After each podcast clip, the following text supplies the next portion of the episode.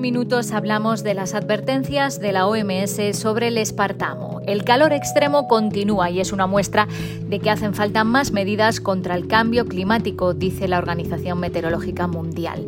El secretario general ha expresado su preocupación por los intentos de influir en la segunda vuelta de las elecciones en Guatemala y UNICEF denuncia la pasividad de los países ribereños del Mediterráneo ante el alto número de niños que se están ahogando intentando llegar a Europa. Un saludo de Beatriz Barral. Dos organismos vinculados a la Organización Mundial de la Salud han evaluado la seguridad del espartamo, un edulcorante artificial muy utilizado. Aunque lo clasifican como posiblemente carcinogénico, consideran que las pruebas son muy limitadas y creen que las dosis de consumo habitual no son preocupantes. El Centro Internacional de Investigaciones sobre el Cáncer ha clasificado el aspartamo como posiblemente cancerígeno para los seres humanos tras establecer que hay evidencia limitada. El aspartamo es un edulcorante edulcorante artificial ampliamente utilizado en bebidas dietéticas, goma de mascar, gelatina, helados, productos lácteos como el yogur, cereales de desayuno, dentífrico y medicamentos como pastillas para la tos y vitaminas masticables. La OMS dice que las evaluaciones han revelado que si bien la inocuidad no preocupa de forma destacada en las dosis de consumo habitual de este producto, se han descrito posibles efectos que deben investigarse en más estudios y de mejor calidad. En otro estudio complementario, el Comité Mixto de la FAO y la OMS de expertos en aditivos alimentarios concluyó que no había ninguna razón suficiente para cambiar la ingesta diaria admisible previamente establecida de 0 a 40 miligramos por cada kilo de peso.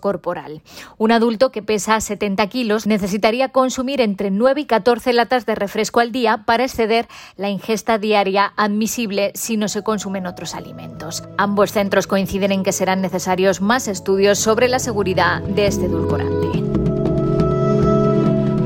El calor extremo de las últimas semanas y las precipitaciones ponen de manifiesto la necesidad de una mayor acción por el clima, dice la Organización Meteorológica Mundial. El calor intenso se está apoderando de amplias zonas del hemisferio norte, mientras que las fuertes precipitaciones han causado inundaciones devastadoras. Los fenómenos meteorológicos extremos, cada vez más frecuentes en un clima cada vez más cálido, están teniendo importantes repercusiones en la salud humana, los ecosistemas, la economía, la agricultura, la energía y el abastecimiento de agua. Esto subraya la creciente urgencia de reducir las emisiones de gases de efecto invernadero tan rápida y profundamente como sea posible, dijo la portavoz Claire Knowles leyendo un comunicado del secretario de la organización. Se prevén temperaturas por encima de lo normal en la región mediterránea mediterránea al menos durante las dos próximas semanas, con temperaturas hasta 5 grados Celsius por encima de la media. El calentamiento del clima hace que estos extremos sean cada vez más frecuentes e intensos. Eh, Para 2050, cerca de la mitad de la población europea podría enfrentarse a un riesgo alto, muy alto de estrés térmico en verano, explicó Álvaro Silva, un climatólogo que trabaja con la OMM desde Portugal. El secretario general ha expresado su preocupación por los intentos de influir en la segunda vuelta de las elecciones en Guatemala y por la creciente tensión. Antonio Guterres sigue de cerca la evolución de las elecciones. En un comunicado leído por su portavoz, dijo que acoge con satisfacción la certificación de los resultados de la primera vuelta.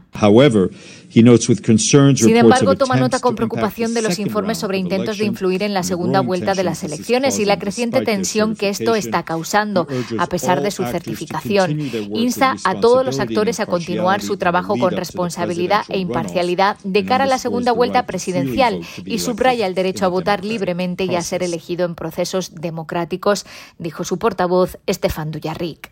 El grupo de donantes internacionales G13, formado por países, el Sistema de las Naciones Unidas y otras organizaciones multilaterales que apoyan a Guatemala, expresó el jueves su profunda preocupación por las acciones que, en su opinión, ponen en peligro la ley y el Tribunal Electoral del país.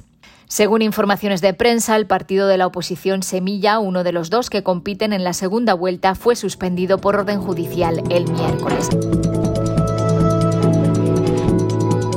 Y el número de niños que han perdido la vida al intentar cruzar el mar Mediterráneo para llegar a Europa se ha duplicado en el primer semestre de este año en comparación con el mismo periodo del año anterior, según los datos de UNICEF. Impulsados por los conflictos y el cambio climático, cada vez son más los niños que ponen sus vidas en grave peligro para intentar llegar a Europa. Este año han muerto 289 niños en el mar. Esto equivale a unos 11 cada semana. Es casi el doble que el año pasado, cuando se registraron 150 muertes. UNICEF calcula que 11.600 niños hicieron la travesía en los seis primeros meses de este año, lo que también supone casi el doble que en el mismo periodo de 2022. La responsable de migración y desplazamiento de UNICEF explicó a la prensa que las cifras son subestimaciones porque muchos naufragios no quedan registrados.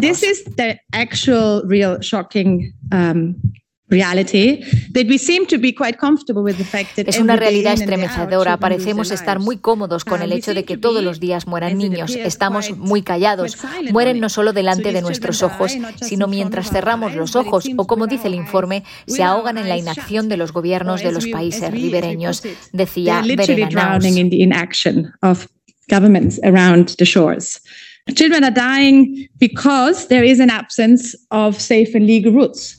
Los niños mueren porque no hay vías legales y seguras. Los niños mueren porque no hay un despliegue robusto de operaciones de búsqueda y rescate para prevenir las muertes. Los niños mueren por la situación desesperada en sus países y porque no pueden pedir protección en los países por los que cruzan.